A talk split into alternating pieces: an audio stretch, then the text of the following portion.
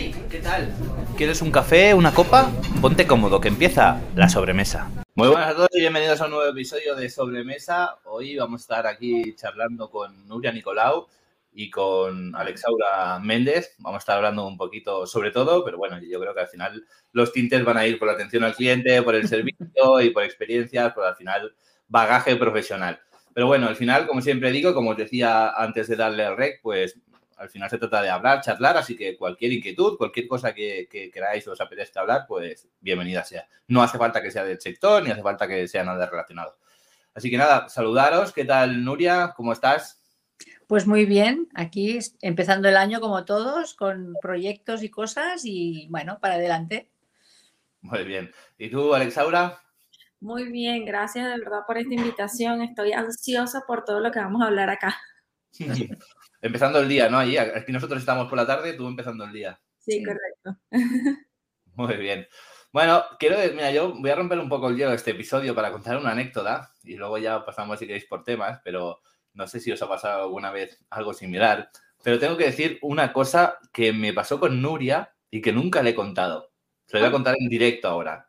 Y me he acordado, me he acordado ahora porque casi me vuelve a suceder. Y es que estaba en la cuenta atrás para empezar el directo y no le he dado a grabar. Entonces me he acordado de un día que estuve con Nuria en un Zoom grabando un episodio de podcast y no le di a grabar. Estuvimos haciendo todo el Zoom y no le di a grabar. Y nunca se publicó ese episodio porque nunca me atreví a decirle a Nuria, a Nuria que me había equivocado y no le había dado a grabar ese episodio. Y por no por eso de repetirlo... Me episodios. Ah. Esas cosas pasan, sí, sí pasan. Eso pasa. Es que ahora tengo la confianza y se lo, digo aquí, no por hacerlo en el directo, sino porque casi me vuelvo a pasar y me he acordado. Pero fue el primer episodio que grabé con Nuria y, ¿sabes? Y entonces, claro, no la conocía ni tenía la relación que tengo ahora con ella. Y fue como, uy, ¿cómo se lo digo? Pues lo volvemos a grabar, John, ya lo sabes. Ya no me acuerdo ni el tema. Me recuerdas el tema y lo volvemos a grabar. Ni me acuerdo. ¿Os ha pasado alguna vez algo así que habéis dicho, uy, sí. Em, ¿Y lo habéis dicho o no lo habéis dicho o cómo lo habéis gestionado? A mí me pasó con un live con John que estuvo espectacular el tema y cuando terminé el live no se guardó el live. No se guardó, eso me pasó a mí una vez también, no sé con quién. Yo me quería, yo decía, no puede ser, o sea, obviamente que los que se conectaron y yo que estaba ahí, me nutrí mucho de la conversación, pero la idea era que se quedara para las, las, demás personas. Y Dios mío, yo tenía una vergüenza, yo decía, ¿cómo no? O sea, yo me sentía fatal, fatal, fatal. A mí, me pasó lo, a mí me pasó lo mismo. O sea, que creo que todos, todos pasamos por las mismas experiencias, ¿no? Yo creo. No, y ahora me da risa. Eh, pero en ese momento yo estaba furiosa, yo decía, Dios mío, ¿cómo de verdad no, no pensé en darle guardar, pero bueno. Claro. Yo no, yo no sé vosotros, pero yo cada vez que hago un live me acuerdo de ese día y, pienso, bueno, tranquilízate, no te, no te, ¿sé? haz los pasos uno por uno y no se te olvide nada para no perderlo, porque es que sabe muy mal, es verdad. Sí, sí, sí. Sí, sí, yo me pasa igual. Pero ¿eh? bueno, experiencias. Experiencias de clientes. Vaya, vamos a enfocar si queréis un poco por allí. ¿Os ha pasado con algún cliente que vosotras sois de atención al cliente, servicio al cliente, ¿no? Por lo tanto, pues al final tenéis que, pues que, bueno, pues gestionar de una forma coherente, ¿no? Y lo más afable posible y, y tal. Pero ¿os ha pasado una vez que estéis hablando con un cliente y no conectáis, os está diciendo algo que dices, no, te estás equivocando. Pero no puedes decir, oye, mira, que te estás equivocando, ¿no? ¿Cómo, cómo lo gestionáis? ¿Qué, ¿Cuál ha sido la situación más absurda que habéis vivido en una conversación con un cliente? Bueno, de mi, lado, yo, por ser una persona más joven, o sea, ser muy joven en la industria, eh, me pasa mucho con los dueños de restaurantes hombres que piensan que, no sé, me ven como una hija o algo así. Entonces ellos, no, que yo tengo 30 años con este negocio, yo tengo 40 años con este negocio y siempre ha funcionado de la mejor manera.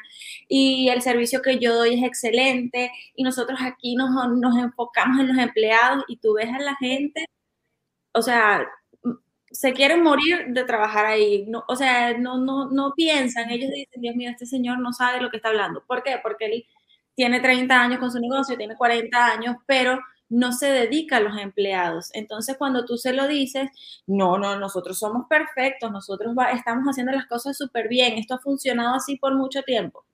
Yo lo que hago es que les sigo la cuerda y ya ellos se van autodescartando porque como no están dispuestos a aceptar una opinión externa, entonces si yo no lo puedo cambiar, ellos no van a cambiar y eso no va a funcionar. Aunque yo haga el mejor trabajo del mundo, si ellos no quieren, no va a funcionar. Sí, este es uno de los problemas o el problema más grande que tenemos los consultores de, servicio al cliente, porque es que, mm, como dice Alex ahora, esto no, lo cambiamos. O sea, yo, pues bueno, tengo la esperanza de que la gente un poco más joven eh, sepa entender el, el, concepto, ¿no? Sepa cogerle un poco las riendas de decir, bueno, es que si no mejoro mi servicio, mis clientes. Claro, ¿qué pasa? Que hace 30 años todos tenían clientes. Es decir, eran, mm, aunque la ciudad fuera pequeña, había muy pocos restaurantes, había pocos bares, eran dos, tres, cuatro, y entonces pues todos los clientes se, podían repartir perfectamente y no pasaba nada. Ahora tenemos ya mucha competencia. Hay 50 bares en vez de cuatro. Entonces, y los habitantes son los mismos. Es la única manera de, de trabajar con ello es mejorando el servicio al cliente. Claro, esto, como dices tú, no lo entienden. No le, yo ya tengo clientes, a mí ya me vienen a mi casa. Bueno, pero tú sabes si vienen siempre, si van a casa de otro a probar y si prueban igual se quedan allí. Mm, ¿Cómo lo vemos esto? Claro. ¿Qué pasa? Que como continúan haciendo la caja suficiente, tienen los ingresos suficientes para seguir, pues no quieren cambiar el día que por desgracia se queden sin esos ingresos ya no estarán a tiempo. Entonces, no sé, mm, yo, mi consuelo es el que, como hablamos tanto, lo colgamos en internet y al final espero que alguien lo escuche y lo entienda, por ahí entre, intentamos hacerlo lo mejor posible y a ver si así entra en, en el cerebro, ¿no? En la inteligencia de las personas. Sí, mira, eh, eh, eh, ¿cómo se dice? Aunando a, la idea que yo traje ahorita, con estos clientes, con dos específicamente, yo desarrollé un modelo que dura seis semanas. Yo creo que ya yo se los he contado. Cuando se ponen así muy obtusos y, que no quieren cambiar, yo le digo, mira, permíteme hacer el programa gratis. O sea, yo no te voy a cobrar nada, pero permíteme hablar con tus empleados porque una de las fases es hablar con cada uno de los empleados de todos los departamentos, de cocina, de inventario, de contabilidad, todo el mundo en la empresa se tienen que entrevistar conmigo. Entonces, una vez que yo hice todo, que lo entrevisté, saqué mis indicadores y yo se lo di en una carpeta y le dije, mire, usted puede pensar que su empresa está viento en popa porque está facturando, pero aquí está lo que piensan sus empleados de usted. Y eso al final me trajo eh, más negocios, charlas y todo esto, pero a veces es difícil hacerle entender a la gente la importancia de realmente escuchar lo que se dice en los pasillos, porque al dueño siempre se van a cuidar, siempre lo van a tratar bien, siempre le van a dar el servicio porque es el dueño, pero cuando está, es un desastre y al final quien paga los platos rotos es el cliente. correcto. Sí, sí, totalmente de acuerdo. Yo, ahora hablabais de, de, juventud, ¿no? Y de experiencia. ¿Creéis que, es importante la experiencia? Es decir, ¿es más importante la experiencia porque ha vivido todo lo que ha vivido? ¿La juventud también puede ser importante? ¿Son diferentes papeles? ¿Cómo creéis que se desarrolla esto ya, ya no solo en, el, en la servicio al cliente, sino en general en la sociedad, ¿no? A la hora de encontrar trabajo, a la hora de transmitir confianza para que te contraten. ¿Cómo creéis eh, que afecta esto? Yo, yo creo que es un mix, ¿no? Hablo yo primero por ser la mayor, pero yo creo que es un mix, es decir, yo puedo tener mucha experiencia, pero si no estoy actualizada, si no estoy al día de las cosas, mm, mi experiencia vale la mitad. Entonces, eh, la gente más joven, ¿qué tiene que hacer? Pues escuchar a los que tienen experiencia y copiar. O intentar hacer lo mismo para ver si funciona, porque no por tener experiencia tenemos la razón, tampoco. ¿eh? Y a lo mejor ahora ya no es, eh, no es útil lo que yo a lo mejor aprendí hace mucho tiempo, pero sí que es bueno pues probar, probarlo, si funciona, bien, que no funciona, pues sigo con, claro, con lo, con lo, que yo creo que se debe hacer hoy en día, ¿no? Y yo lo que hago es esto, ¿no? Escuchar a la gente joven, a buscar expertos y cada vez me da igual la edad que tengan. Yo lo que, lo que hago es escucharles y si su mensaje me llega, pues para mí es suficiente. Me da igual que sean jóvenes o menos jóvenes. Pero me encanta ver la gente joven realmente el trabajo que estáis haciendo. Eh, porque yo tenía, yo hace unos cuatro años estaba preocupada, muy preocupada, porque yo decía, bueno, mm, ¿y el futuro cuál será? Porque yo el futuro lo veía muy mal porque la gente joven la veía así como muy dispersa, al menos la gente joven a la que yo tenía acceso, ¿no? Y pues bueno, Internet me ha dado la posibilidad de buscar otra, otra, otro, otro nivel de personas o, o, dile como quieras, o de otras preparaciones o de otras inquietudes, ¿no?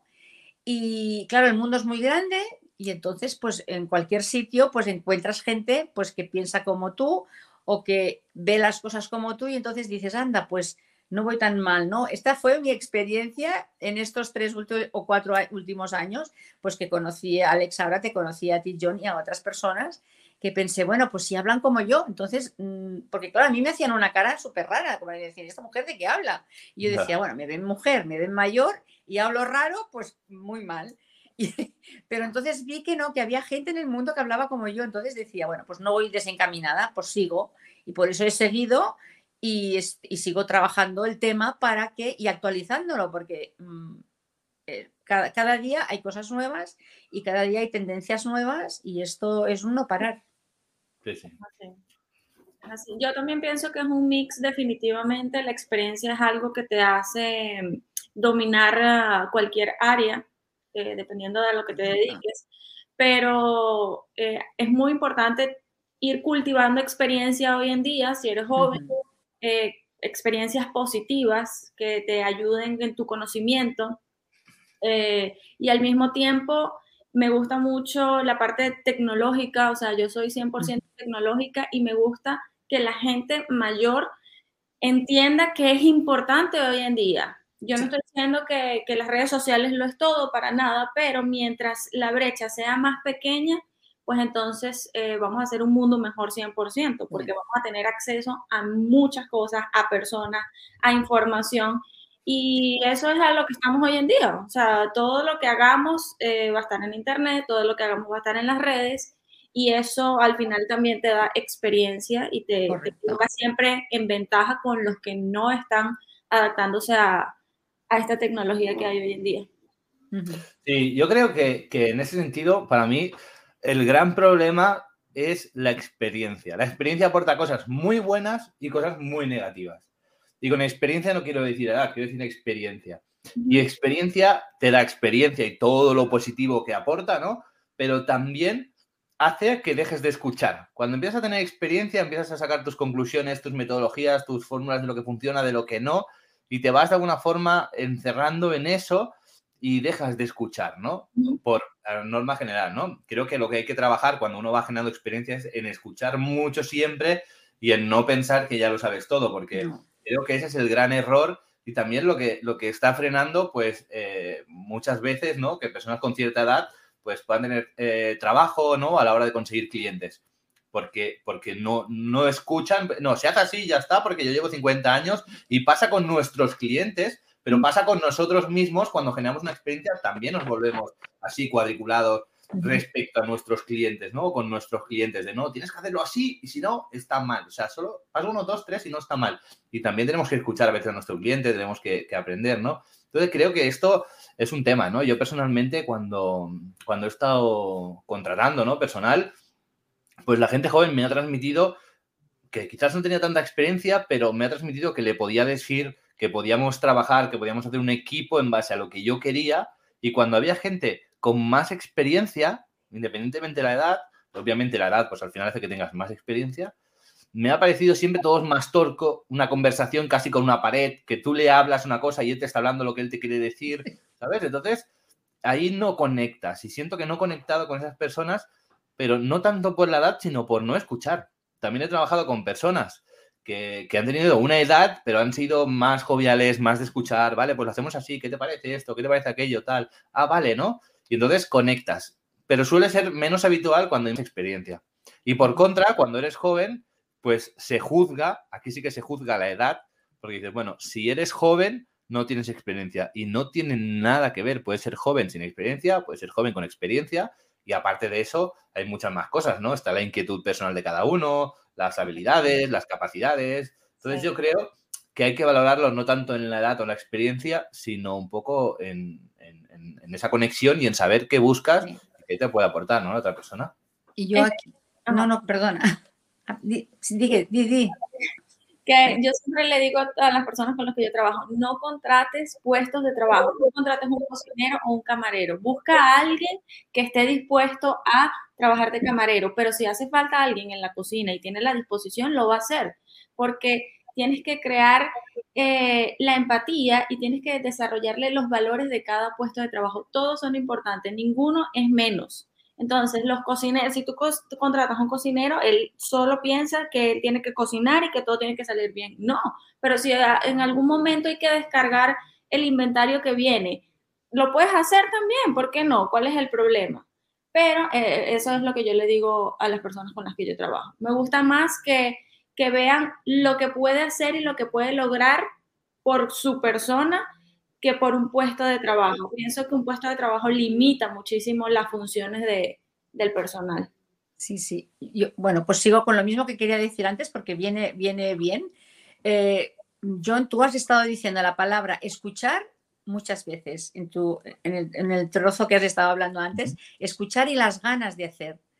Eso es importante. O sea, es más importante que tener una habilidad o que tener una experiencia.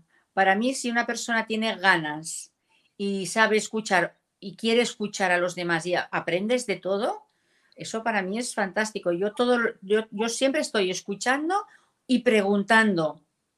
Otra, otra palabra es la de preguntar, que no preguntamos porque tenemos miedo, tenemos vergüenza, que me dirán, dirán que no sé porque voy a preguntar una cosa tonta. No, no, no, no hay nada tonto siempre todo tiene un sentido y la pregunta, la escucha y las ganas para mí es básico.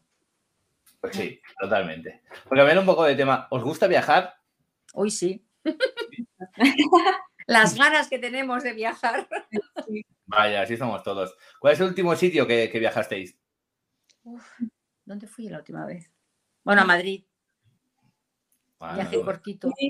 bueno, si fue local, fue al norte de la República Dominicana, muy lindo, playas, eh, muy lindo. ¿Qué, importancia, qué importancia tiene eh, el, hotel donde dormimos y el restaurante con la experiencia general del viaje? ¿Cómo que consideráis? Para mí es básico. Sí.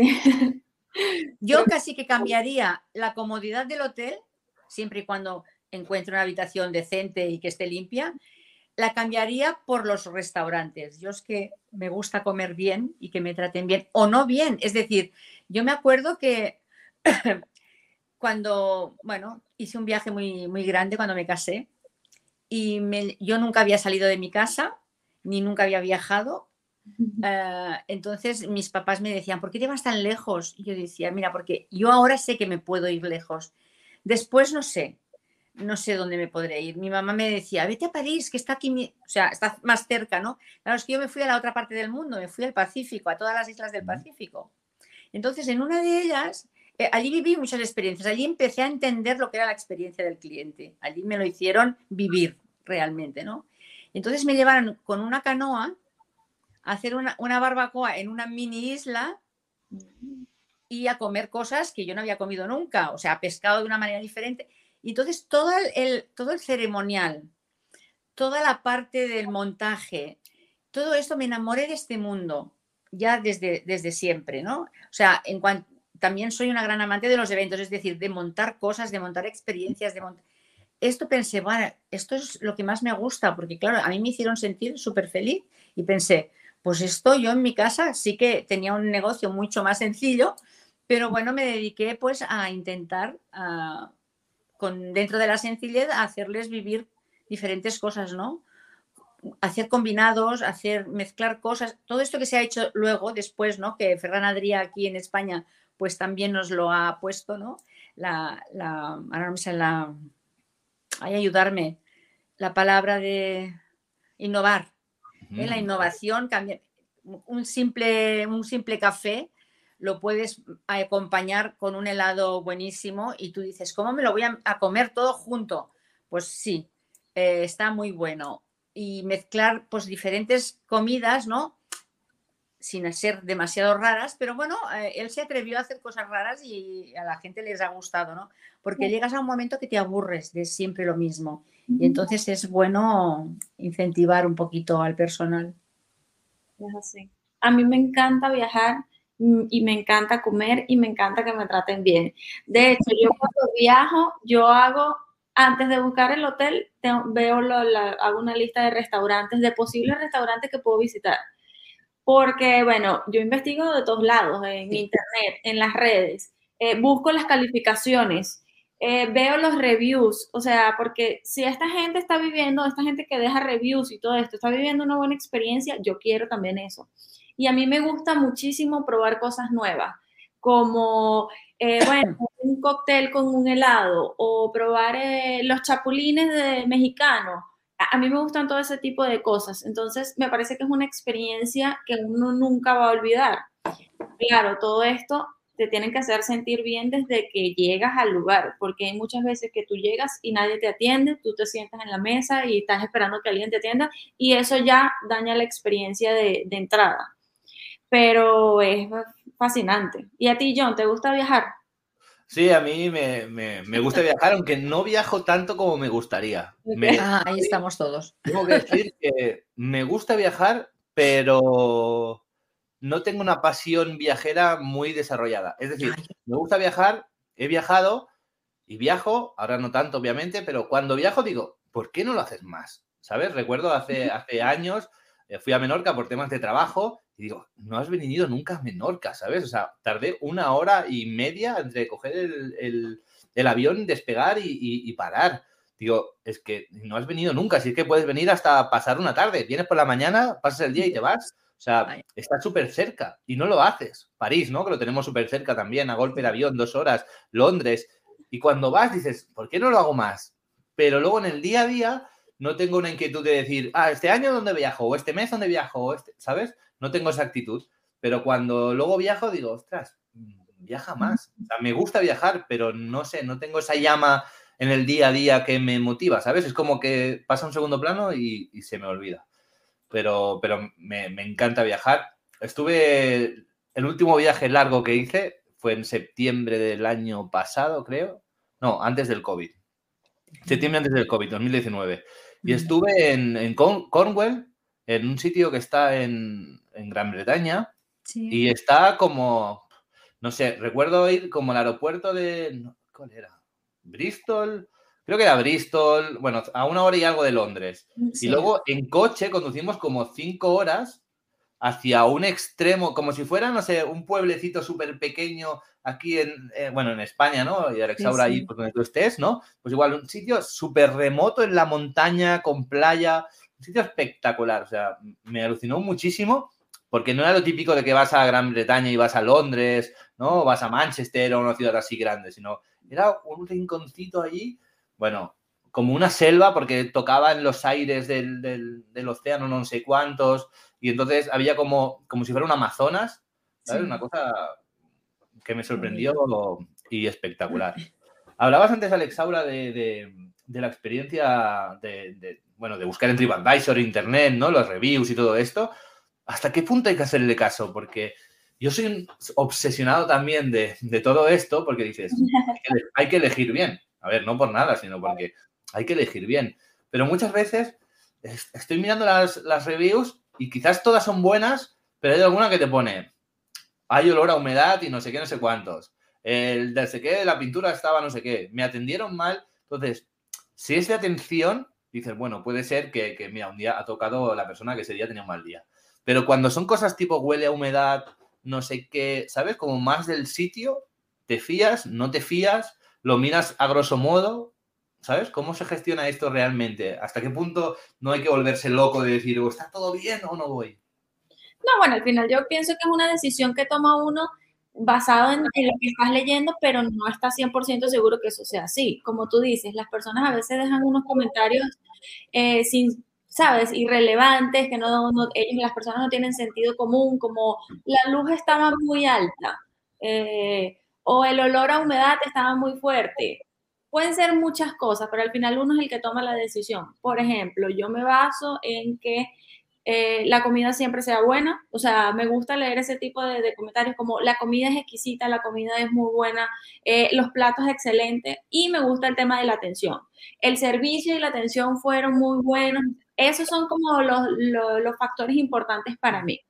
Realmente, eh, claro, si yo veo fotos y veo que es un, un lugar que no se ve así como muy... claro, no estoy diciendo que voy a restaurantes de lujo, no, pero que tenga las condiciones sanitarias por lo menos básicas, yo voy a ir 100%. Ahora, si está, que yo veo que si va a sanidad, cierran ese lugar, pues no voy. Pero los factores más importantes para mí, como te digo, son eso, la comida y el servicio. Porque son para mí, o sea, la comida puede estar muy buena, pero si me atienden mal, no voy a volver.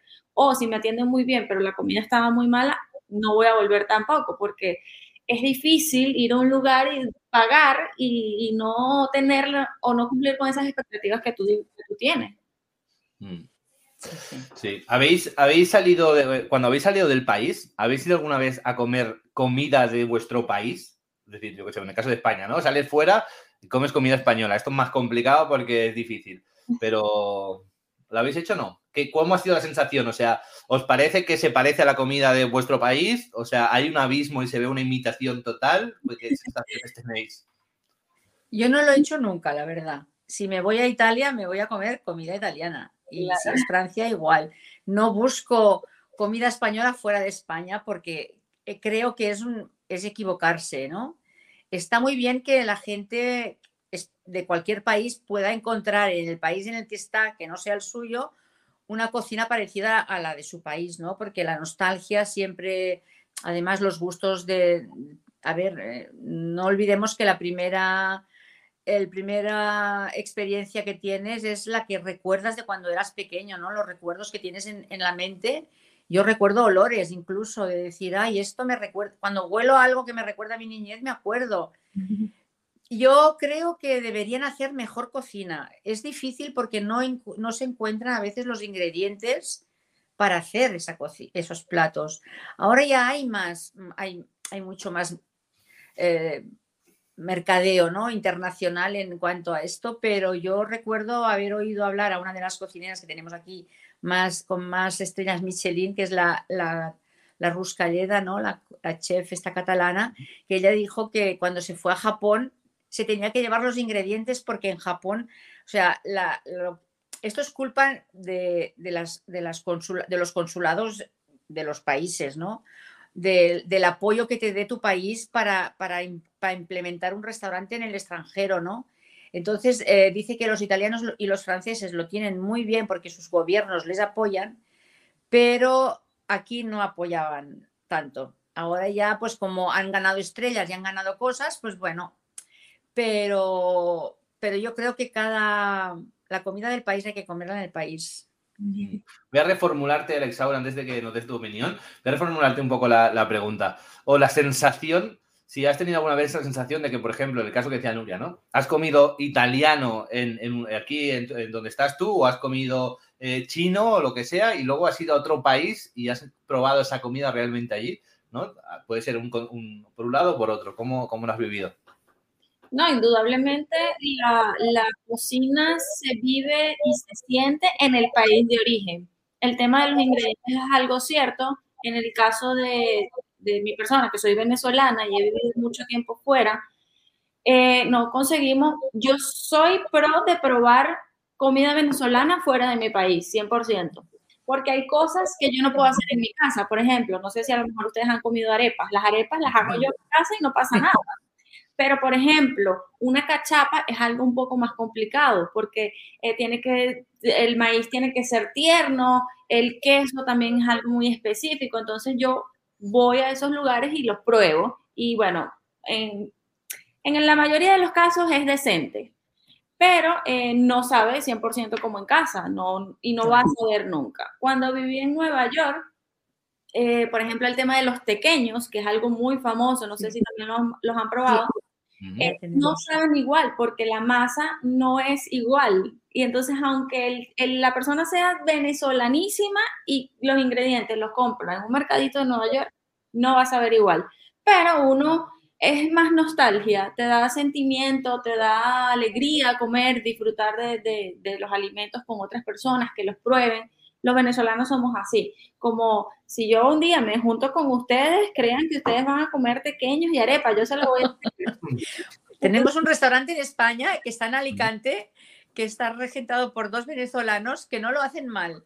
Yo, los fui, yo los fui a visitar, que ahora están en Cancún de vacaciones, y yo los fui a visitar y realmente allí probé los pequeños, que no los había probado nunca. Y esta, este otro platillo que has dicho antes, las arepas, no lo otro. Cachapas. Las cachapas mm. creo que también tienen. la verdad es que yo no había, aquí en España no comemos, eh, de la parte, en la parte donde yo, nosotros vivimos, es, es en Cataluña, el maíz no lo comemos cocinado. O sea, he visto que en el norte de, en Asturias y en Cantabria sí utilizan más maíz.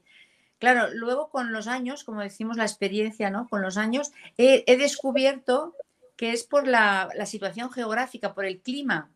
Hay, los climas fríos, el trigo no lo pueden tener, no lo pueden cultivar igual. Entonces cultivan el maíz que es más fuerte.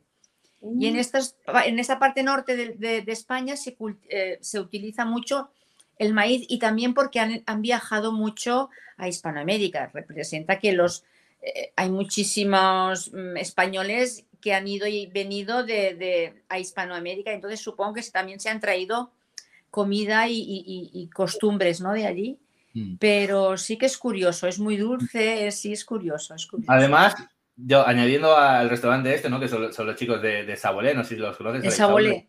En Instagram, Sabolé, los buscas y son una pasada. Y, y yo estuve hablando con, ellos hace poco, ¿no? Y estábamos haciendo, pues mirando de tema de productos y, demás, ¿no? De, creo que de las cachapas, ahora no, no recuerdo. Y, y, además de lo que hablábamos, ¿no? del producto en sí, que quizás no es lo mismo el maíz aquí que el maíz allá, muchas veces también cuando, eh, cuando intentamos hacer una cocina que, no es de nuestro país, ¿no?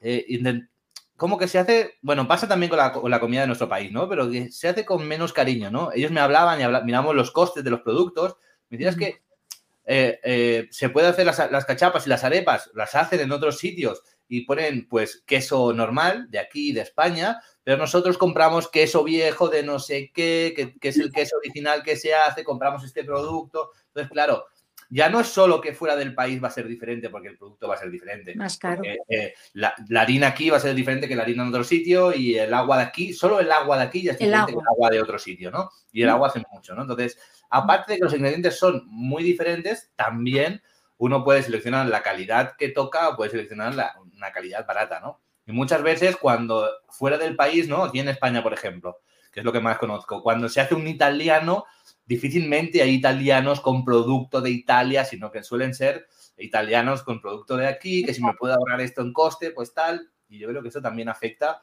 que al final la experiencia sea un mundo completamente diferente del, origen a, la realidad, ¿no?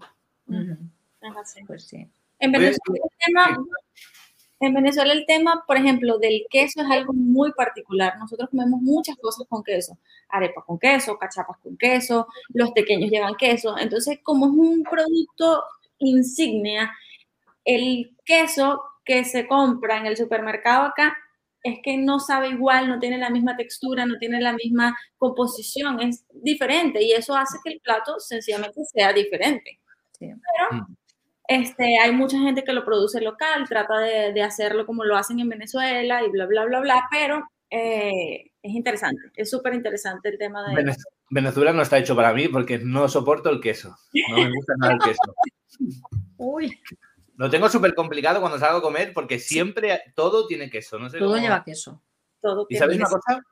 Me, me, o sea, me encantaría que me gustara el queso porque lo considero un ingrediente que es, está muy bien porque tiene muchos sabores, muchas formas, muchas texturas, muchos, muchas De hecho, la, cocina española básica, es decir, tenemos más platos nosotros sin queso que con queso, por suerte.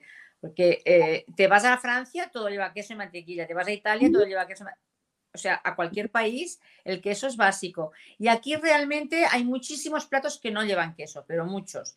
Y el que no le gusta el queso puede vivir mejor aquí que fuera. Pero bueno, tenemos un plato insignia de España para yo ir a probar algo aquí.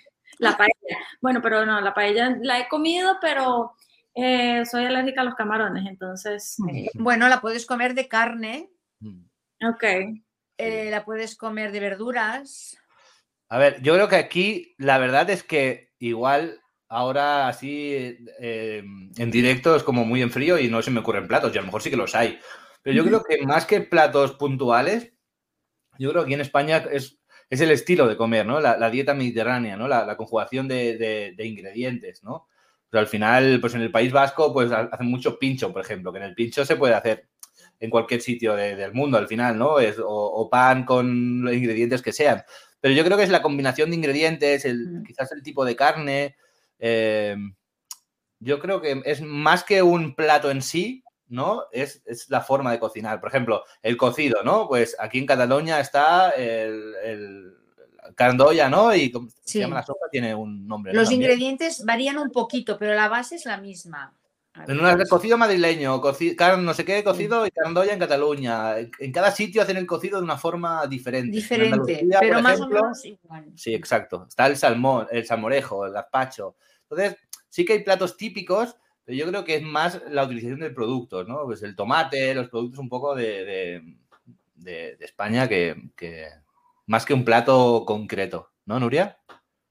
Yo, si viviese en Hispanoamérica o en otro país del mundo lejos y tuviese que venir a España, yo, yo haría unos cuantos viajes, es decir, unos cuantos, unas cuantas paradas, que no te las puedes perder, yo creo, ¿eh? Si te gusta el marisco, en, en Galicia. En Galicia hay que hacer una, parada y fonda, como decimos aquí, y hay que comer allí. Entonces, después está San Sebastián en los, con los pinchos. Eso es una experiencia brutal, porque sí que hay pinchos en todas partes, pero como los de allí en ningún sitio. O sea, a mí que me perdonen, pero no. El transporte todavía. Y es por esto, porque empiezan a ahorrar en el pan, a ahorrar en este, a ahorrar en. y al final ya degradan la receta, ¿no? Luego Cataluña también tiene muy buena cocina. Yo creo que sí. Mm, y ya, ¿qué más? Y Andalucía, por los jamones y todo esto. Sí, bueno, Extremadura también tiene embutidos. Es que bueno, ya los demás sí, pero lo básico es decir, no te puedes ir de aquí sin comerte una paella que te la puedes comer tanto en Cataluña como en Valencia, la verdad es que sí. Algo básico, los pinchos y el marisco de, Galicia, para mí eso. Y los vinos, como los vinos los encontrarás en todas partes, porque gracias a Dios ahora ya los vinos están bastante extendidos, no hace falta ir a una denominación de origen específica, pero, pero sí que esos puntos yo no los perdería. Es que yo creo que más que, es por eso diría, más que España quizá como un plato, como que cada zona tiene sus platos y su tipo de cocina que utilizan los ingredientes más o menos parecidos, pero que los aplica en, un, estilo diferente, como, como ha dicho Nuria. ¿Cuál, ¿Cuál es el restaurante más caro en el que habéis comido? En el de Solby, el de El Turco, en Nueva York. Ah, el de la sal. Mm, ah, y, esa experiencia siempre la cuento. Eh, no había fila para entrar ese día, decidimos entrar, te reciben con una copa de champán. perdón. ¿Cuánto, ¿Cuánto, costó por persona el ticket para ponernos en situación antes de la experiencia? Pero está en Nueva York. En el de Nueva York, sí, por persona se pagaron como 300 dólares más o menos. ¿Mm? Una exageración, una grosería de... Bueno, depende, eso, va, después Claro, a eso va la pregunta final, va, a relacionarlo con eso. No, pero comiste por los 300 dólares que, te, que pagaste, porque a veces se paga y se come lo que pagas. No puede ser la experiencia entera. Ok. ¿La cuento o no la cuento? Cuenta, cuenta, Sí, sí, cariño, perdón. Entramos, eh, nos reciben con una copa de champán y una cosa espectacular y nosotros decimos, bueno, de cortesía por la casa nos tomamos una, luego nos llevan otra. ¡Wow! El servicio aquí está genial, todos los camareros eh, con el mostacho de, la persona esta famosa, este, y dijimos, no, no vamos a comer, vamos a picar algo. Picar para nosotros los latinos es pedir unas entradas y ya. Y bueno, y pedimos una botella de vino. La botella de vino fue como lo más costoso Y al final éramos cuatro personas y se pagó un dineral que yo decía, Dios mío, pero no comimos. O sea, lo que hicimos fue picar. Se pidieron tres cortes de carne, eh, la botella de vino y cuando nos dimos cuenta nos cobraron la champaña. La champaña en la la cobraron y nosotros pensamos que era de cortesía y yo decía, no, no, no, puede ser. Y 30 dólares cada copa de champaña. Sí, sí. Entonces, eso es el más caro en el que yo he estado y es el que más ha dolido porque definitivamente está muy bien la experiencia, pero siento que está sobrevalorado el restaurante, a mi parecer. Eso es lo, que yo puedo decir. ¿Cómo se llama? Salt Bee. Ese es el turco que lanza la sal. El turco que lanza la sal. Bueno, pues yo, donde yo vivo, aquí en, en, un pueblecito al lado de Barcelona, también tenemos uno que lo imita. Ok. Pero claro, nos trae carne de, bueno, pues de 40 o 50 días de maduración, que esto ya tiene un coste. Te pone un chuletón de kilo y medio o kilo 200. Te tira la sal también. A veces le digo, el tirar la sal sale caro. Pero claro, ¿qué pasa? Eh, hay que saber lo que se pide.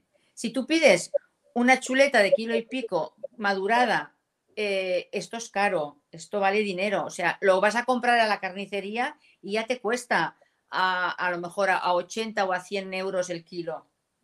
¿Entiendes? Luego, claro, los vinos. Eh, mi hijo sommelier y nos tiene mal acostumbrados y empezamos a beber vinos caros, claro. Al final sales de allí y has pagado 180 euros por cabeza o, y como dices tú, solo la carne los vinos y a lo mejor un poquito de pimientos asados, unas anchoas y un platito de jamón. Y ya está. O sea, y estamos en, Vila, en Vilanova y la Geltrú, Barcelona, porque estás en Nueva York, estás en Nueva York, estás aquí, te dan la copita de... Pero claro, yo ya cuando entro en un sitio y me dan una copita de champán, pienso, la vas a pagar. Porque claro, si yo fuese el dueño, esto hay que, hay que cobrarlo, no lo puedes regalar.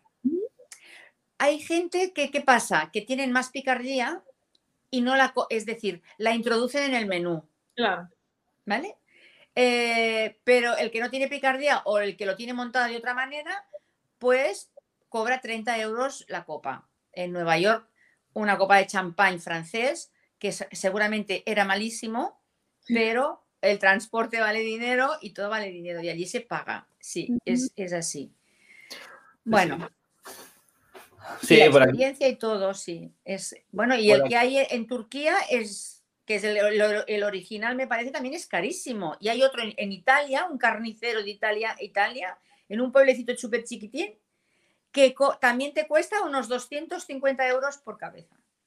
Y comes en un banco al lado de 40 personas en un almacén y no hay glamour ni hay nada. O sea, es que aquí pagas, pagas mucho, yo creo, la marca y un poco el, personaje, ¿no? Y por ahí va un poco el tema. Ahora voy a contar yo mi experiencia, pero un poco por ahí van los tiros, ¿no? De decir, hostia, merece la pena este tipo de.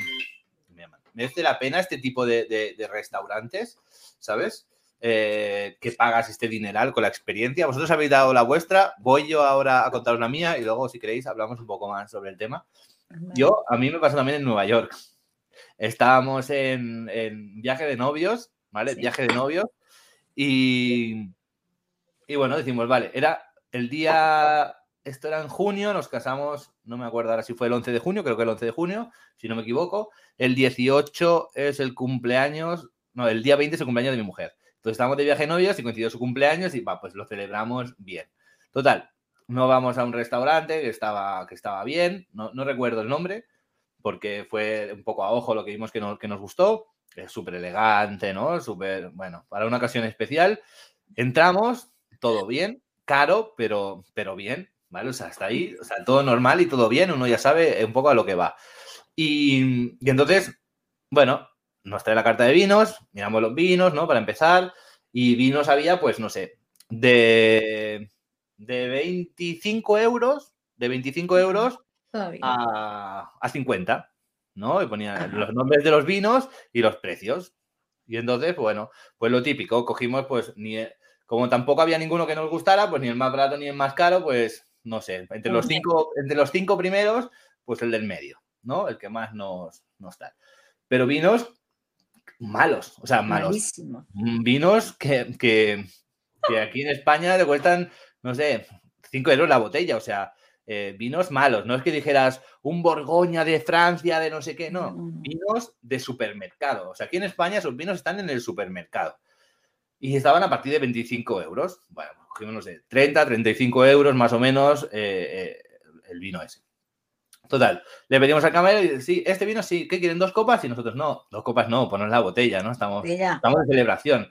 Y dice el camarero, ¿la botella entera? Y nosotros, sí, sí, que claro, o sea, a ver, si no, no la llevamos, ¿sabes? Aquí en España, pues vamos así, ¿no? Ay, Total, que a partir de ahí todo cambió. Todo cambió. La atención al cliente parecíamos que éramos los, los, no sé, los reyes de España. Parecíamos que éramos los príncipes de, de no sé qué. Todo bien, no sé qué. Cada vez que pasaban por, por nuestro lado, una sonrisa, todo muy atento. Si nos cayó una servilleta, nos traían una rápido. Si hacía pan, nos lo reponían. Bueno, un servicio, o sea, parecíamos ahí los príncipes de yo qué sé. Y, y entonces empezamos a sospechar, ¿sabes? Y pensamos, a ver si es por copa y no por botella, ¿sabes? El que ponía en la carta. Y no, no, no sé, no creo. Y mi mujer decía, "Pre- preguntamos, y yo decía, es igual, ya no preguntes, porque ya tenemos en la mesa, nos la estamos bebiendo, claro. ¿a qué le vas a decir? Te llevas el disgusto y encima, el, eh, ¿sabes? Te llevas el disgusto y encima luego, ¿qué le vas a decir? Devuélvemela, te la vas a quedar igual, ¿no? Entonces, mm, decimos, bueno, ya es igual. Total, que cuando, cuando trajo la cuenta, efectivamente, el precio era por copa y no por botella y nos cobraron, pues no sé, como 150 o 180 euros por la botella de vino. Solo por la botella de vino.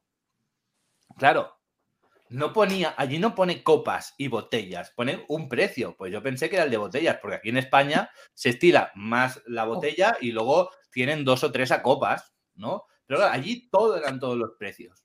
Y otra cosa, si el vino hubiera sido de, no sé, de, de 8 dólares sin me apuras o de 6 dólares a, a 30, pues digo, bueno, precio por copa, pero es que la copa más barata eran 25 o 30 dólares. La más barata. Yo nunca pensé, ¿sabes? Que por un vino como ese iba a valer tanto. O sea, entonces, la historia aquí está en pagar 180 dólares más o menos por una botella de vino que encima no estás diciendo, bueno, estoy pidiendo aquí un vino de 1960, ¿no? Que ha estado más... No, 180 dólares por una botella de vino de supermercado, o sea, de supermercado, o sea, algo...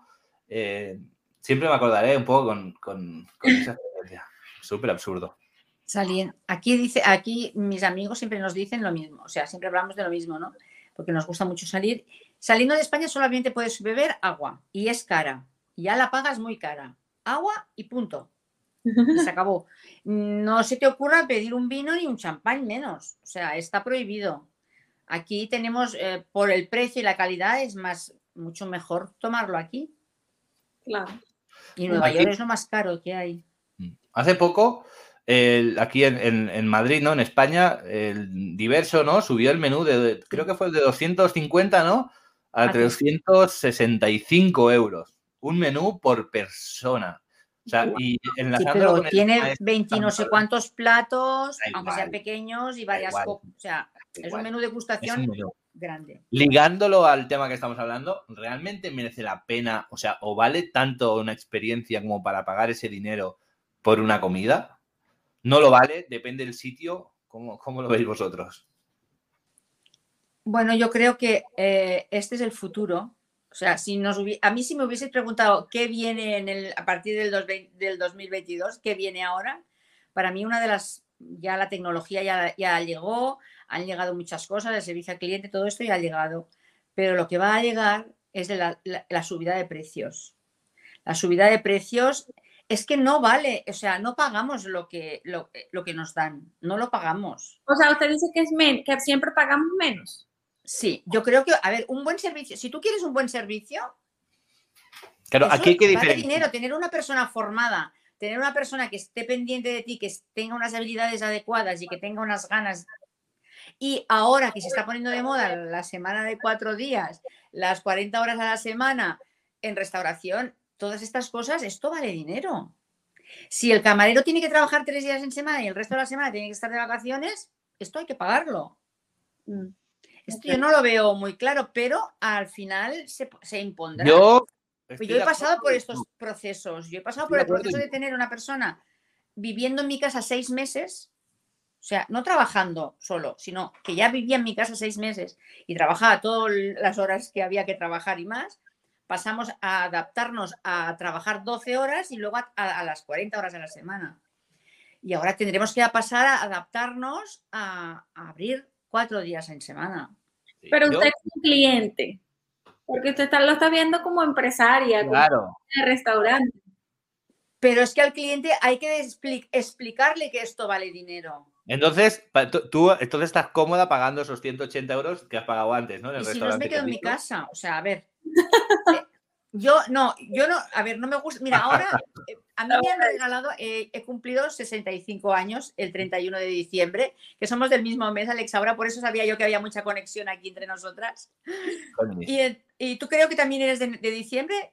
No, yo de enero. Ah, tú Ah, de co- ene- yo pero bueno, enero, pero de principios de enero. No, eh, sí. somos Capricornio, o sea que es lo que hay.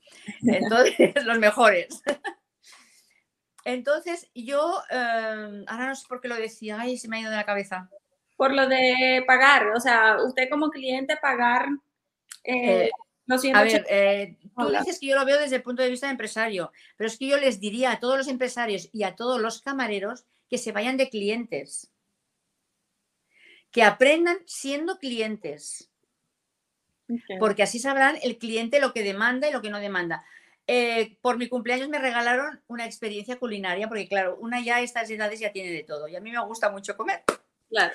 Y entonces me han regalado, eh, John lo conoce, lo conoce, tú a lo mejor no, pero luego lo buscas en internet, me han regalado un comer en el, en el restaurante de Nando Jubany Mm. es muy catalán. Tiene una cocina que no la he probado nunca. Yo a Ferran Adrià nunca lo quise ir a visitar porque no me gustaba la cocina de fusión y todas esas cosas, no me ha gustado nunca. Yo quiero comer.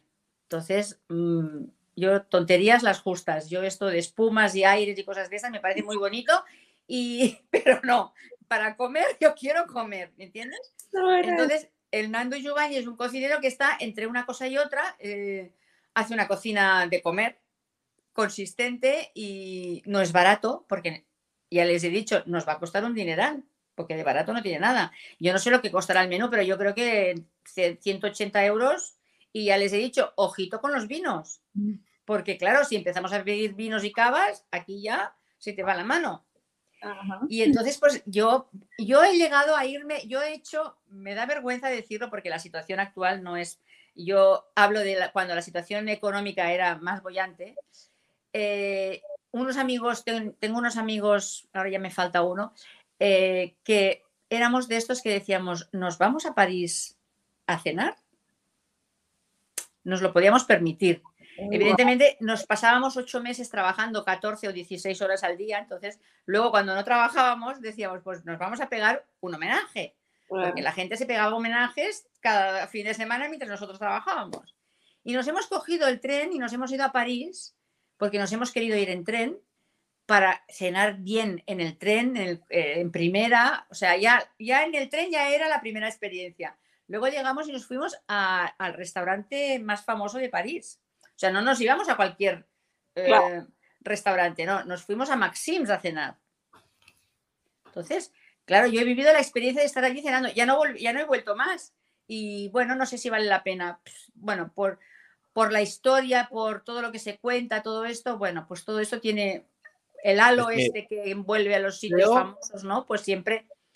Pero evidentemente comimos bien y, y, en fin, y he vuelto otras veces a París, pero sí que he ido siempre con restaurantes ya recomendados, buscando este sitio, este otro.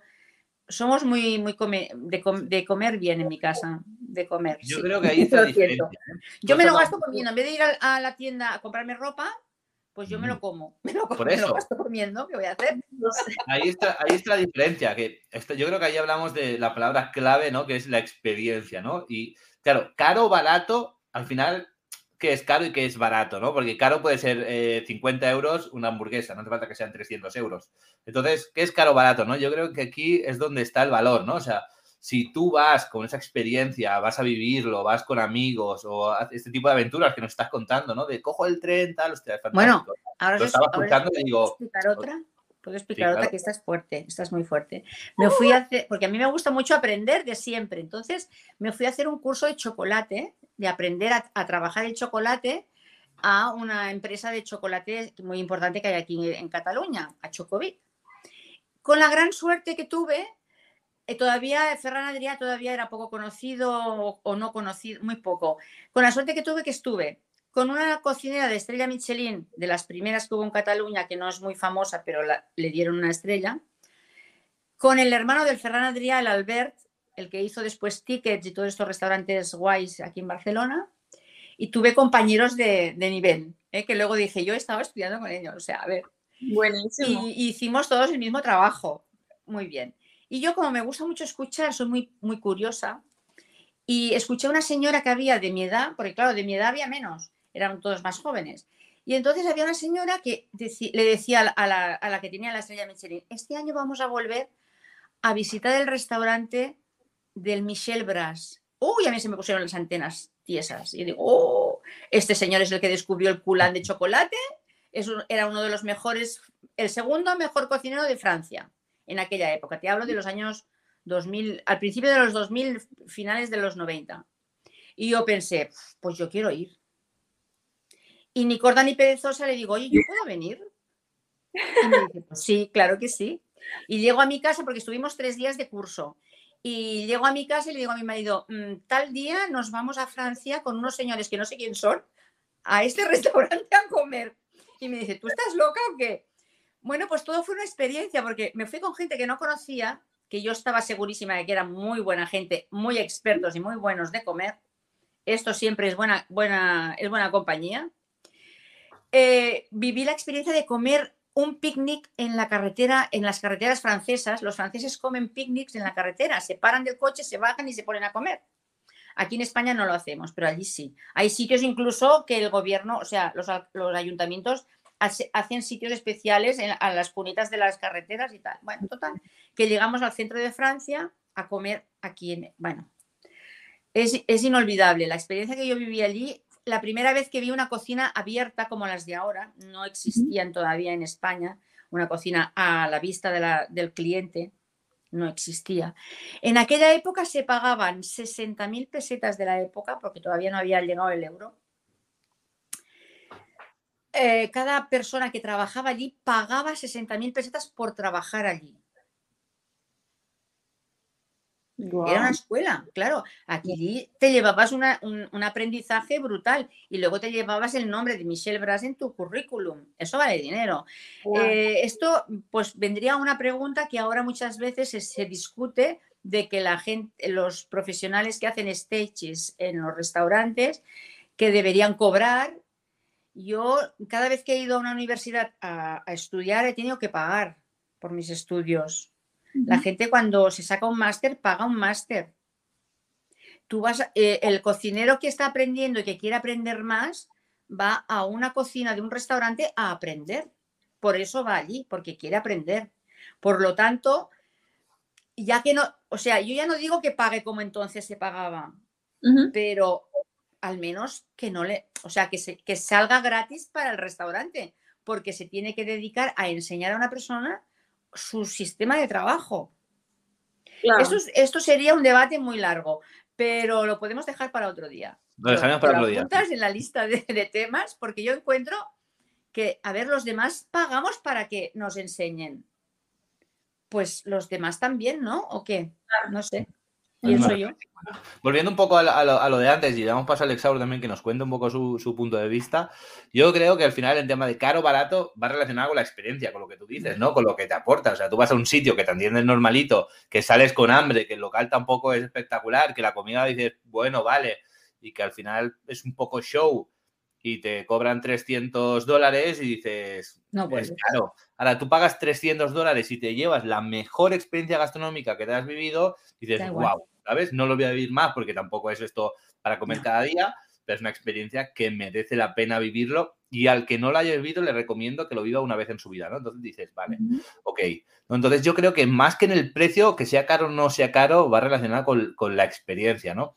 Entonces, a ti, Nuria, por ejemplo, nos has contado de forma diferente cuando hablabas los 180 euros de la carne, que cuando hablabas de los 300 euros de me voy a, Francia.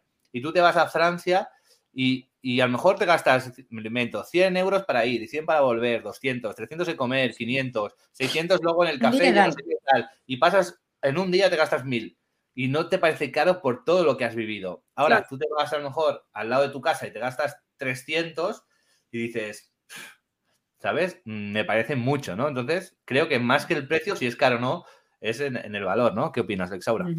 Sí, 100%. Eh, la experiencia es lo que va a determinar si es caro, si vale la pena. Por ejemplo, ese restaurante que yo fui, carísimo, pero no, no me sentí wow, no me sentí la princesa de Venezuela.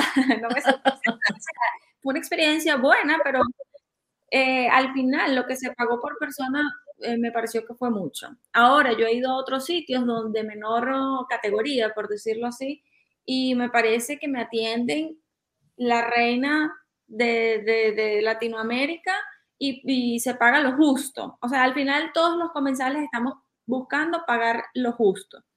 Y por eso es que se revisa el tema de los reviews, por eso es que se revisa el tema de, bueno, cuánto dinero se puede pagar en este restaurante o en el otro. Al final uno siempre, en ocasiones especiales, siempre quiere ir a lugares que representen esa expectativa que tú tienes. Eh, por ejemplo, en mi cumpleaños yo voy al restaurante que no puedo ir durante todo el año. ¿Por qué? Porque por supuesto que me va a costar más. Pero esa experiencia que yo voy a vivir ahí pues me va a durar todo un año hasta el siguiente cumpleaños. Eh, o cuando sales de viaje, bueno, vamos a ir a Nueva York, ok, vamos a ir a tal sitio, vamos a ir a Janis, que es un, restaurante muy famoso. Ok, bueno, estoy de viaje en Nueva York, estoy pasándola bien, he trabajado todo el año, creo que me merezco una cena en, tal restaurante. Ahí no pagas 300 dólares por persona, pero sí puedes pagar algunos 150, igual. Pero la atención es buena, la comida es excelente, el espacio, la higiene los baños. A, mí hay algo que es determinante también cuando voy a un restaurante, los baños. Yo voy primero al baño a lavarme las manos y si el baño está terrible, eso puede ser un factor determinante para yo quedarme o irme. Hmm. Si, así están los baños donde van los clientes, eh, no quiero echar ojito para allá, para la cocina. Entonces, uno lo sabe porque uno ha trabajado en estos sitios y todo este tema, eh, a veces uno también le da la oportunidad, uno avisa, mira, los baños están un poco sucios, tal cosa, pero si están en una situación que tú dices, wow, no, aquí no entra, pero nadie, yo agarro mi cosa y me voy. Y yo ya con el pasar del tiempo he perdido la vergüenza de decir, me siento y si no me gusta lo que estoy viendo, me levanto y me voy. sí, sí. Porque hay mucha gente que se, se, se, aguanta esas malas experiencias por vergüenza y no, o sea, al final vas a pagar por algo y tienes que sentirte cómodo donde estás. Entonces, eh, bastante interesante. Totalmente de acuerdo. ¿Cuál diríais que es el restaurante donde habéis tenido la mejor experiencia?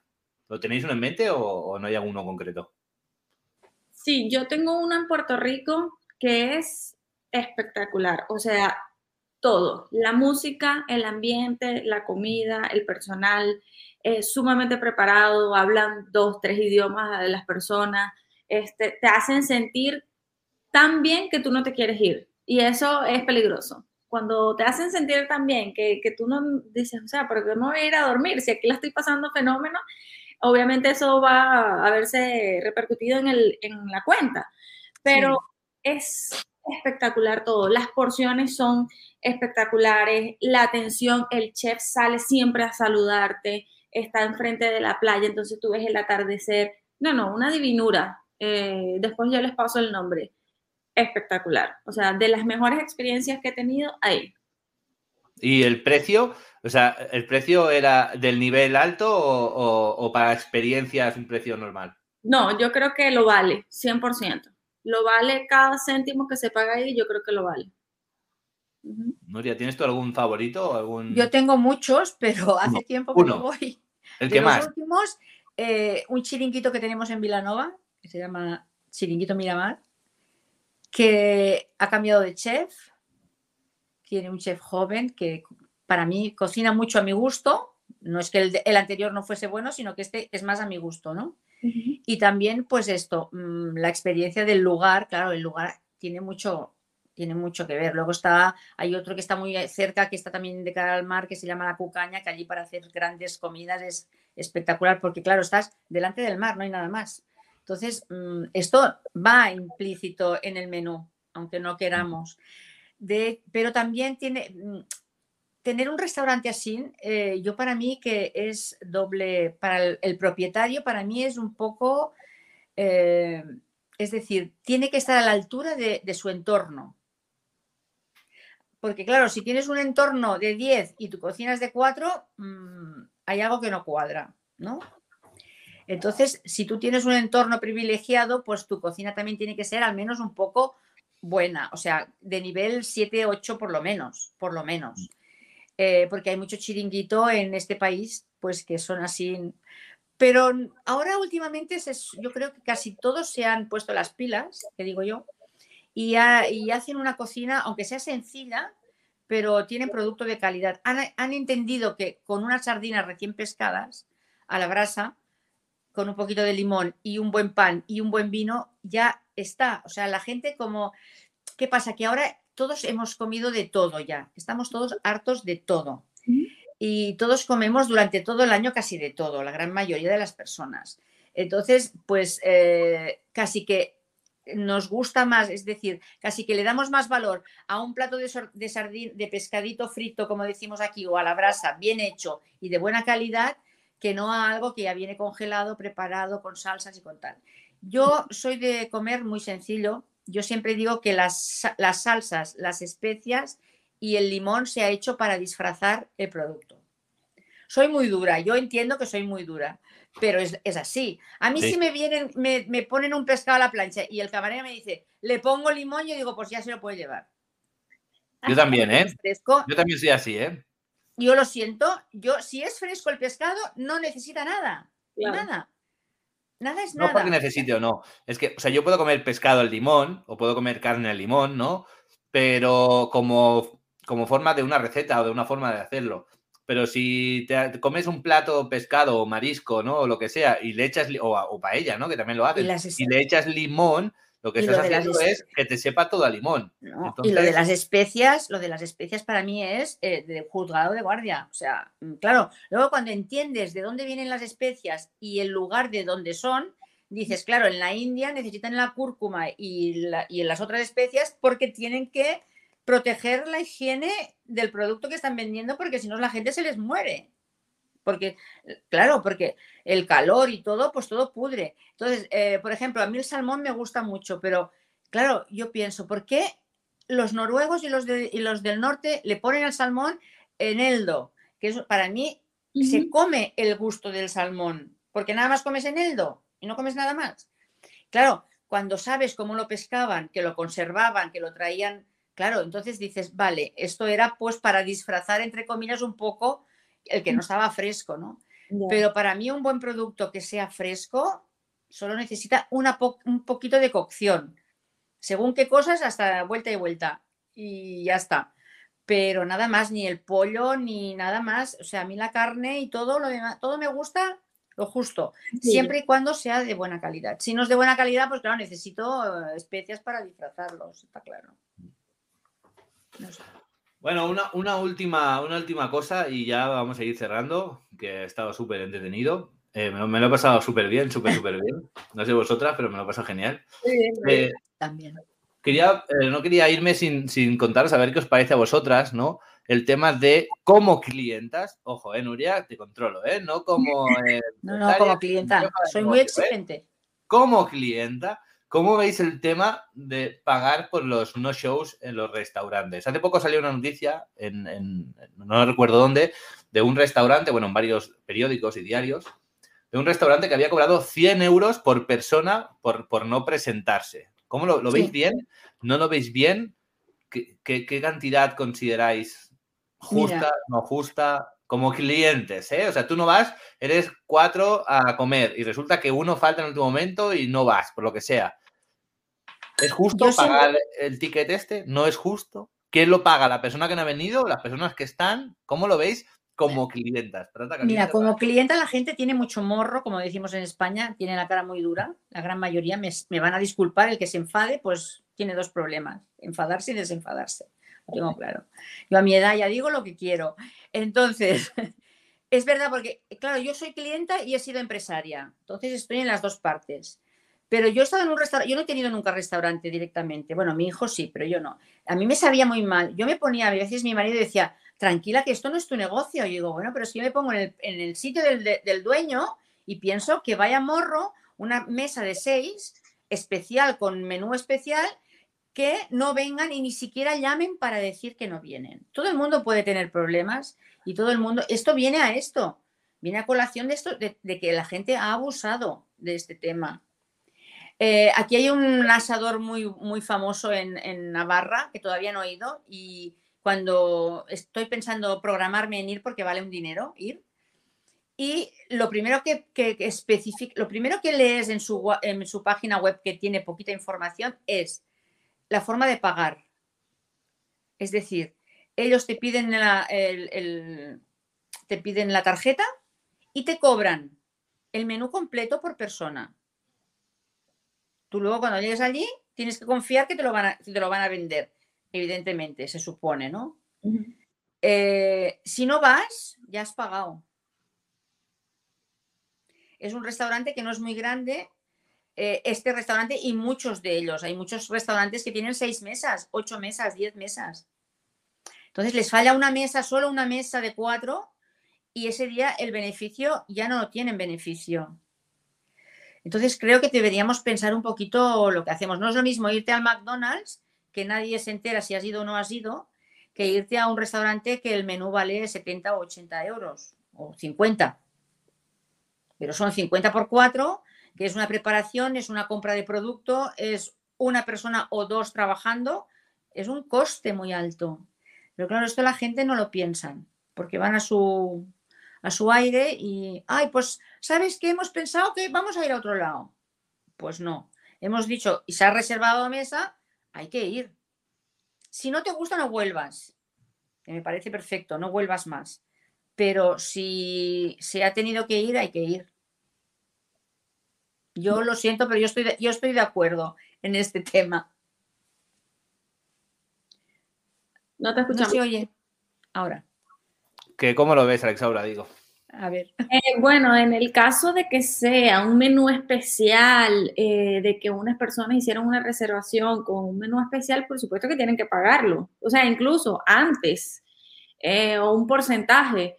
Pero mm, eso también va de parte del seguimiento que le haga el restaurante al cliente. ¿Por qué? Porque yo soy 100% pro reservas. Antes de yo ir a un lugar, ya yo reservé porque a mí me gusta llegar y que la mesa esté lista.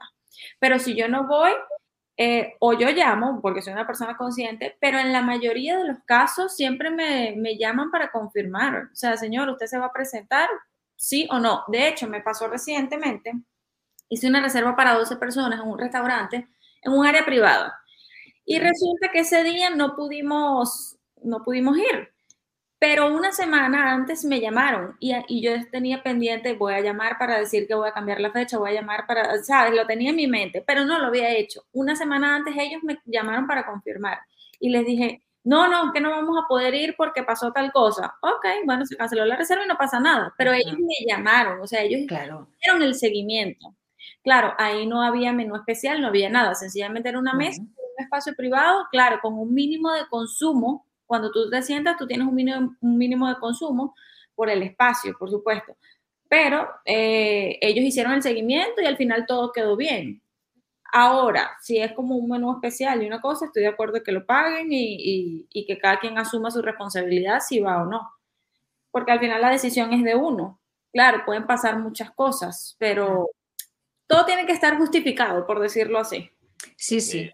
Yo, por ejemplo, yo he estado haciendo cola en un restaurante porque no tenía reserva, porque a veces pues no lo, no lo puedes programar y no tienes reserva.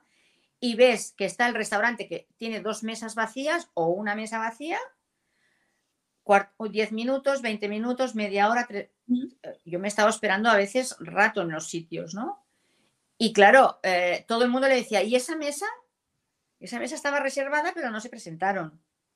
Claro, ese restaurante perdió mesas por Mm, por respetar la reserva. Bueno, yo creo que hay dos cosas diferentes. ¿eh? Yo creo que depende mucho del qué y del cómo. Para empezar, también del formato, ¿no? A mí yo reservo en un sitio y me cobran, me cobran antes de ir y yo ya sé que si no voy lo pierdo o pierdo un porcentaje, me devuelven un porcentaje, ¿no? Y aquí se puede discutir.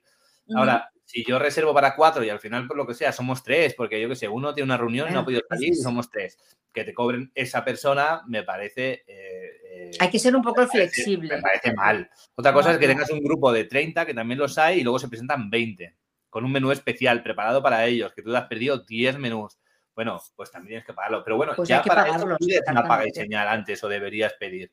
Luego, la típica mesa de dos que tú dices, vale, está bien, pero también es una mala gestión del restaurante, porque como ha dicho Alexaura, si tú llamas una semana para confirmar o llamas tres días antes para reconfirmar, pues ya sabes si puede venir o no, o puedes reducir este riesgo. Otra cosa más, si tú reservas la mesa a las 3 y son las 3 y cuarto y no ha venido, pues ya coges y esa mesa la remontas y sientas otra persona, ¿no? Entonces, eh, pues ya está, que luego viene, pues se espera al final, o le dices, mira, ha pasado 15 minutos, ha pasado el tiempo que está reglamentado y, y ya está. Y no tienes que, por qué cobrar a los anteriores que no han venido, perseguirlos, ¿sabes? Yo creo que un poco de gestión y de logística. Yo, yo empezaría poniendo una penalización al que no llegue a su hora.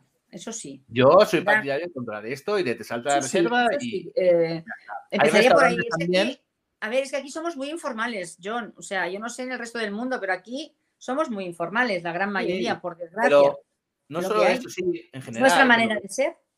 Pero que hay formas de gestionarlo. Hay restaurantes que vas, están vacíos, vacíos, y vas tú sin reserva y no te sientan.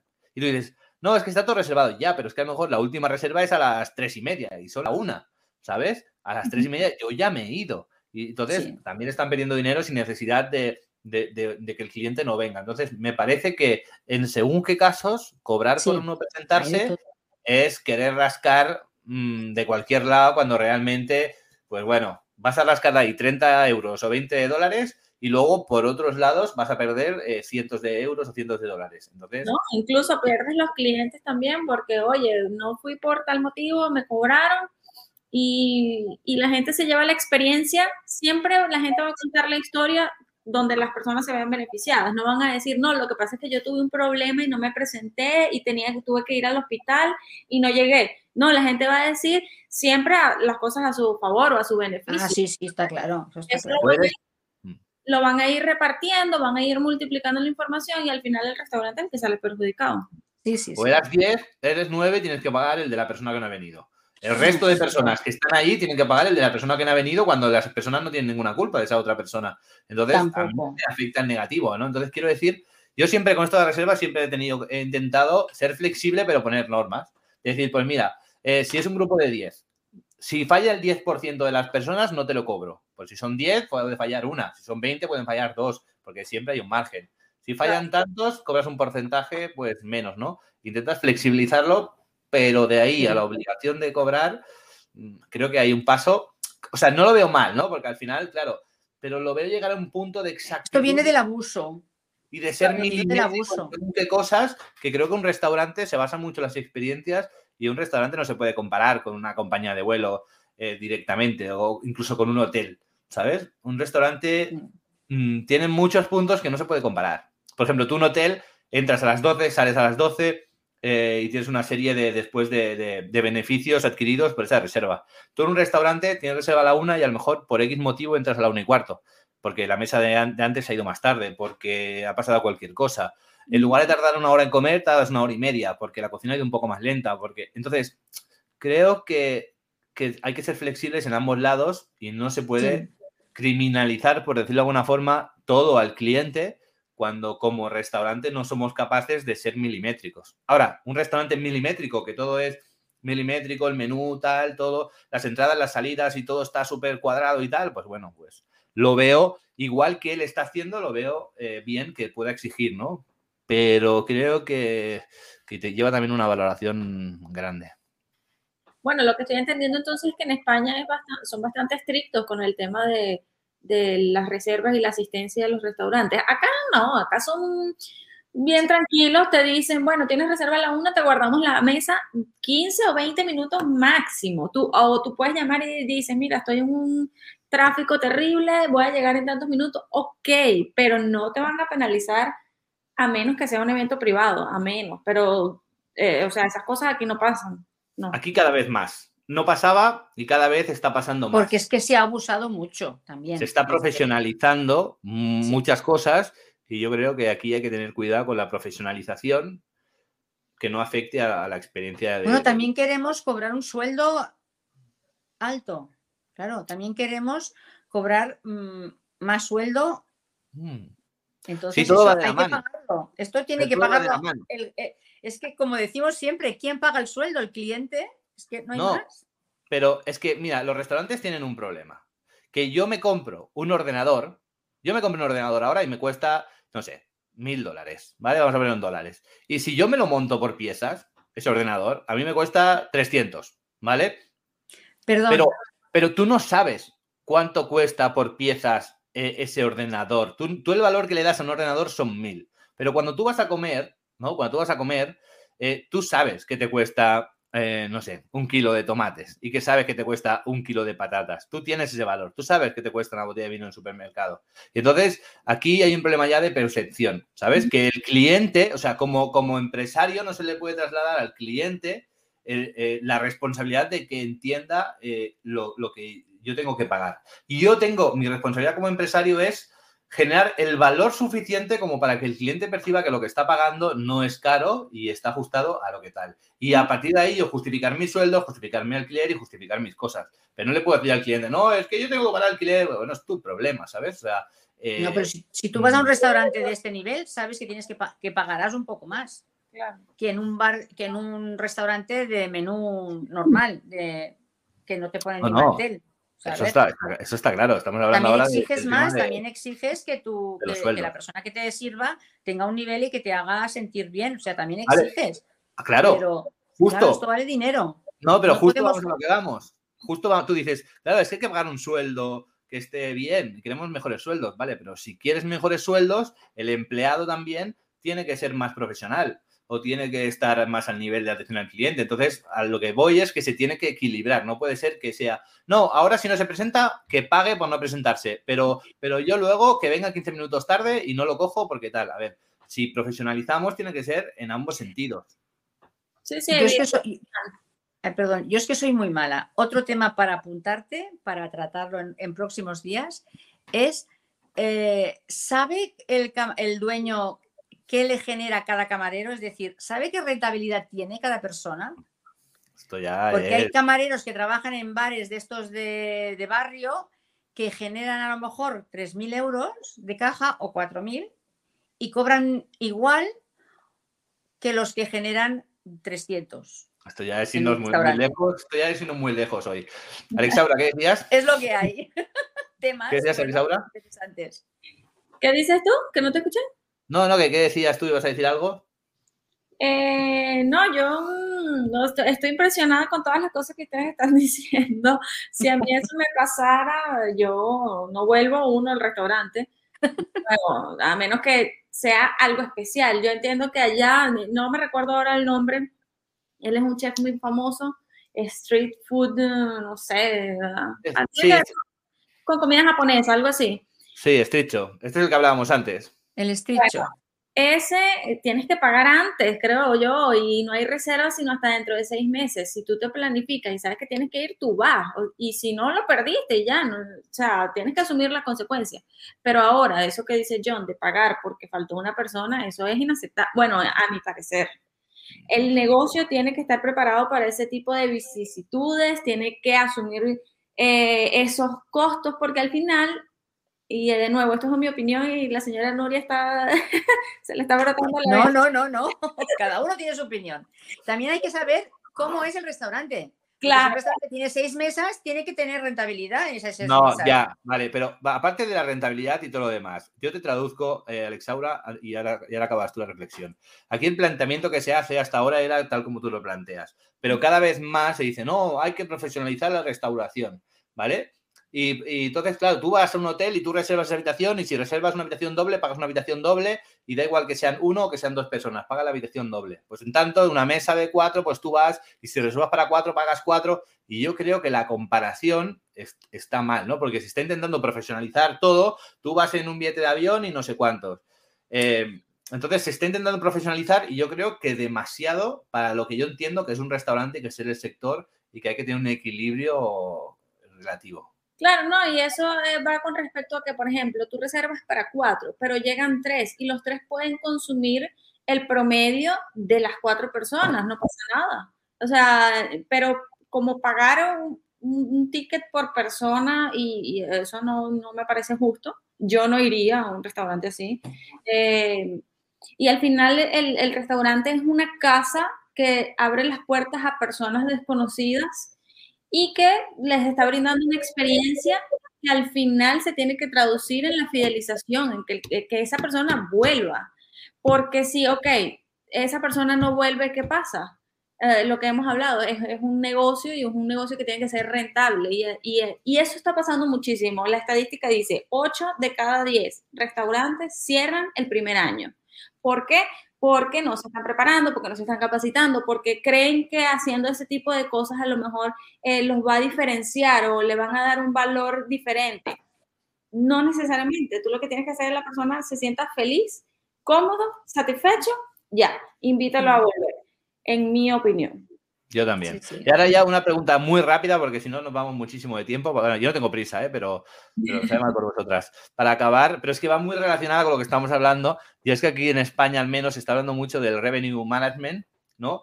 Que es un poco este concepto igual, el de los aviones, el de los hoteles, que tú vas a reservar hoy y te cuesta 50 y vas a reservar mañana y te cuesta 100 porque hay mucha más demanda, ¿no? Y quieren también aplicar a los restaurantes y que tengan precios diferentes y que tú vayas y un café te cueste por la mañana 3 euros y luego a las 5 de la tarde te cueste un euro porque hay menos gente.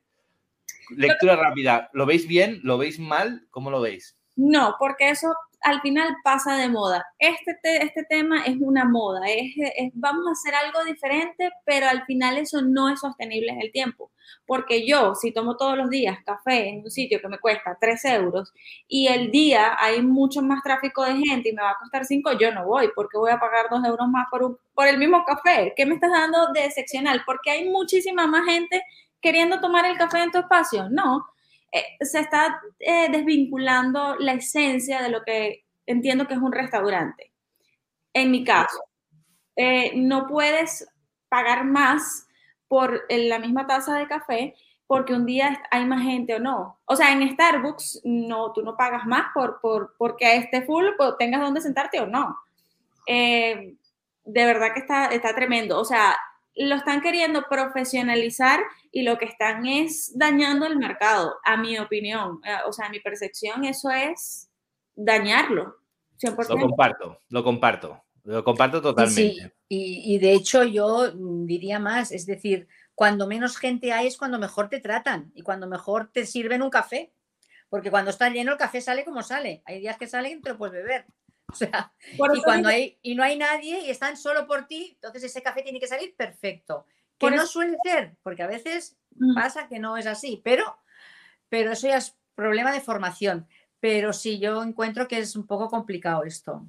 Por eso digo que son espacios de moda, o sea, son puntos de, que están de moda y la gente quiere ir ahí porque hay otros factores que están implícitos, como por ejemplo, puedes tomarte fotos, puedes usar el internet, puedes trabajar ahí, y eso está muy bien pero ¿qué tan sostenibles son esos espacios a lo largo del tiempo? Al final, tú tienes que saber determinar quién es tu eh, cliente ideal y si tú tienes un espacio para turistas, ok, el turista te va a visitar una vez, se devolvió a su país y ya. Pero tú no puedes pensar en ese tipo de de negocio o ese tipo, en ese nicho que es tan específico. Tú tienes que pensar en lo local, en lo que tú tienes alrededor, cómo enamorarlos, cómo hacer que eso perdure en el tiempo. Porque si vas a tener un negocio que te va a durar dos años, ¿cuál es el sentido? O sea, si cada dos años te tienes que reformular o te tienes que reestructurar, yo no lo veo viable. Y eso acá en República Dominicana, ya para cerrar el punto, pasa muchísimo. Los restaurantes de moda están así. Y claro, hay un gran porcentaje de restaurantes que tienen muchísimos años, que siguen eh, siendo especiales, te sirven muy bien, todo esto, pero ese restaurante dura uno, dos años ya, el que está de moda. Y entonces después tú ves a la misma gente en otro restaurante con el mismo concepto del anterior. Entonces, eh, eh, no entiendo cuál es este, esta reestructuración anual o bianual que no me parece. A mí no me parece. Eso es muchísimo trabajo. O sea, cambiar de personal, eh, me parece trágico, la verdad. Sí, sí, no, yo pienso lo mismo, que no.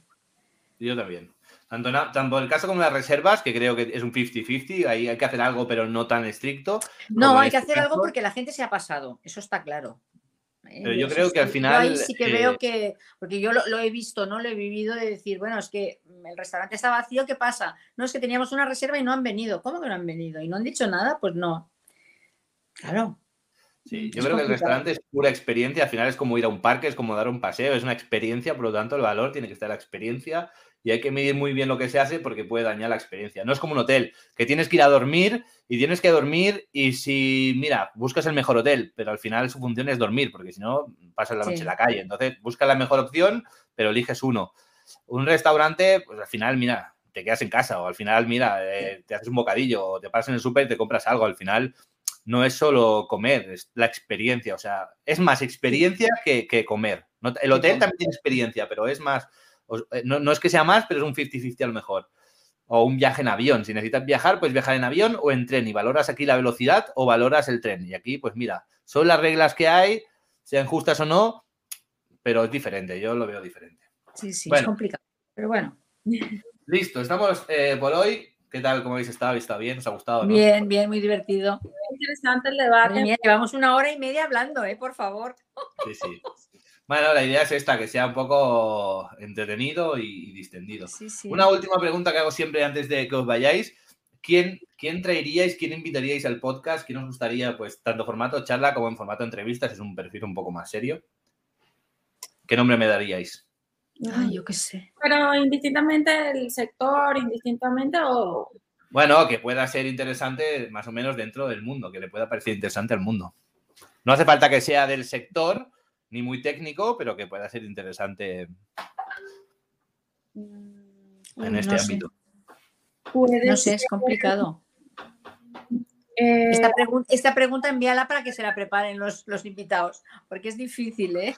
No, el otro día me la dieron muy rápida, ¿eh? ¿Sí? No sé, alguien que, que escuchéis mucho en Instagram, en radio, en quien sea, da igual. Quizás no puede venir porque es demasiado eh, claro, es que es esto. No pasa nada, no tengáis miedo. Si tiene mucho nivel, igual te dicen que no. No pasa sí? nada. Si me dicen que no, me dicen que no, pero.